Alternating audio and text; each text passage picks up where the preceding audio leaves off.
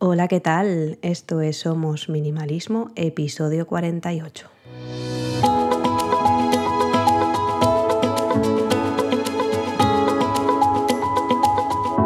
Bienvenidas una semana más. Yo soy Sarai, quien está detrás de este podcast en el que hablamos de minimalismo y todos los cambios que puede traer a nuestro día a día para tener una vida con sentido, con propósito y centrándonos en lo verdaderamente importante. Hoy quiero hablaros del tema de vender cosas. Cuando entramos en el mundo del minimalismo tenemos varias opciones. Bueno, y en la vida en general, aunque no seas minimalista, tienes varias opciones. O bien mm, regalar el, producto del que te deshaces, donarlo, eh, tirarlo y reciclarlo o venderlo. Pues bien, nos vamos a parar en esta última opción que es venderlo. Eh, muchas veces me he cruzado en el camino con gente que no es minimalista y me he encontrado a mí misma en la misma tesitura de que no vendo algo porque me ha costado X cantidad de dinero. Puedo meterlo también en el tema de tirarlo, o regalarlo, lo que sea, pero me voy a centrar en el, en el tema de venderlo, aunque como digo, se podría extrapolar a cualquier otra de las opciones. Bien, eh, yo, por ejemplo, tenemos en casa un, nosotros, un, en el trastero una caja que está con todas las cosas que tenemos puestas a la venta en Wallapop. Hay bastantes cosas pequeñitas que caben en esa caja. Cuando encuentro algo por casa que veo que es factible venderlo porque está más o menos en buen estado o aunque esté un poco más deteriorado, pero se puede vender por una ínfima cantidad o incluso regalarlo, que yo he regalado muchas cosas por Wallapop, eh, lo meto en esa caja. El caso es que hay otras cosas que son un poquito más grandes.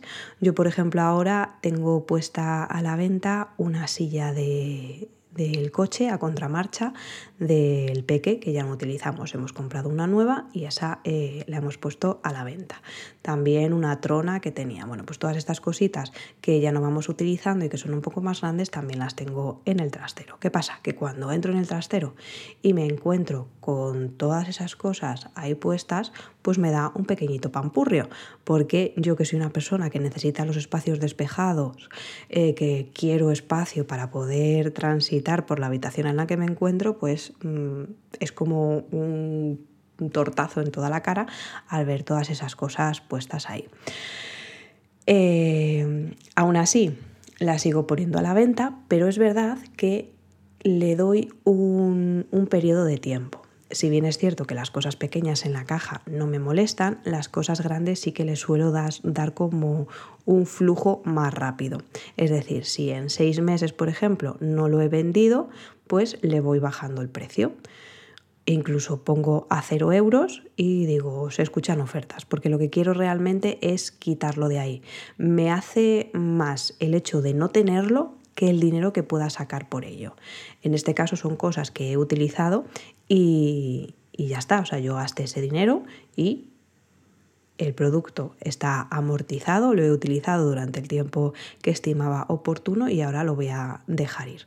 Pues eh, lo que sea que venga, bienvenido va a ser, porque ya no solo el dinero que estoy recibiendo, el uso que me ha dado el producto, sino el espacio que estoy consiguiendo al no tenerlo en, en mi casa, en este caso.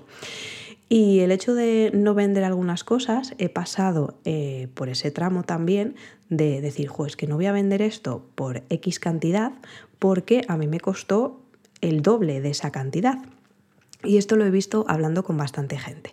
Eh, sobre todo eh, pues gente que compra consolas o videojuegos o productos así un poco más de temática friki, que en su día pues te cuesta, yo que sé, un videojuego te puede costar 50, 60 euros, no lo sé, hace mucho que no compro un videojuego, bueno, miento, no hace tanto, pero yo creo que rotan eso, los 50, 60 euros y claro, dices, ¿cómo lo voy a vender por 30 euros? Imaginaos que cuesta 60, pues lo vendemos por la mitad, 30 o incluso menos. Si a mí me ha costado 60, prefiero quedármelo, me decían. Digo, pero vamos a ver, eh, si no lo vas a usar, o sea, puedes conseguir 30 euros por algo que no estás utilizando, aunque te haya costado el doble, que de hecho yo es una de las normas que sigo cuando pongo algo a la venta, siempre lo pongo por debajo de la mitad del precio de lo que me costó. Porque eh, una cosa ya se devalúa, una vez lo has comprado ya está devaluada. Entonces, y además como vuelvo al punto de que quiero quitármelo de encima lo más rápido posible, lo pongo siempre pues a un precio bastante más bajo. De hecho, hago una especie de estudio de mercado, miro por cuánto se vende más o menos, si no el mismo producto, productos similares, y lo bajo un poquito de precio. Por eso vendo tan rápido y vendo tantas cosas, porque prefiero ganar menos pero quitármelo de en medio si es verdad que hay alguna cosa que tengo durante más tiempo porque es algo un poco más especial, algo de coleccionismo y demás, que tampoco voy a, vender a un precio muy bajo y que no me molesta. En el caso de que me molestase, pues sí que obviamente le bajaría drásticamente el precio de venta al público.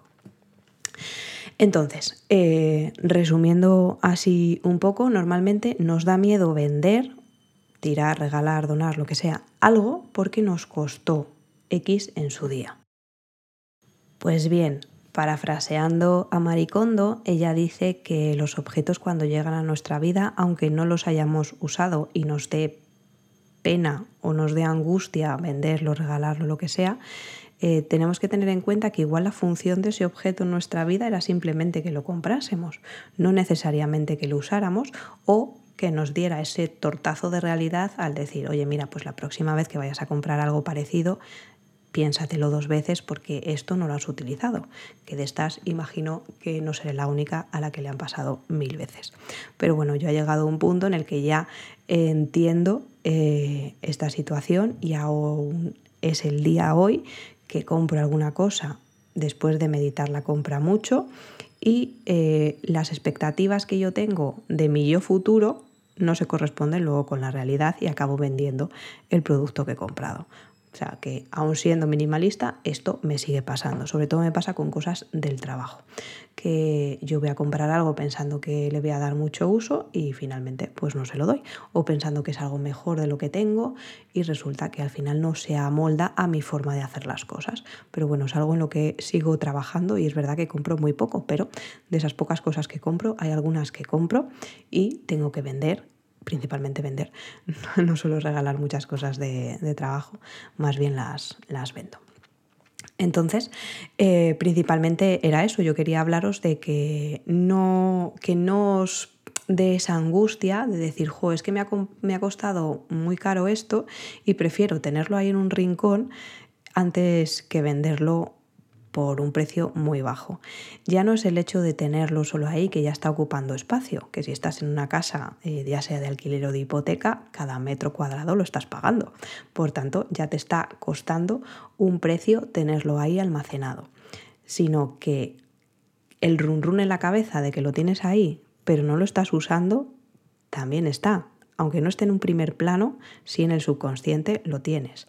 Y tercero, que, jolín, que aunque sea por menos dinero de lo que te gastaste, pero todo es bienvenido, bajo mi punto de vista. Así que espero que, que os haya servido un poquito esto para que toméis en consideración vender todas esas cosas que no, que no utilizáis y que otra persona sí que puede, sí que puede aprovechar mejor que nosotros. Y aquí terminamos el episodio de hoy. Gracias por quedaros hasta el final. Me ayuda mucho si compartís en redes sociales y dejáis vuestra reseña de 5 estrellas. Así llegaremos a más gente y crearemos una bonita comunidad. Me podéis encontrar en Instagram como somos.minimalismo. Y nos escuchamos en el próximo. ¡Hasta luego!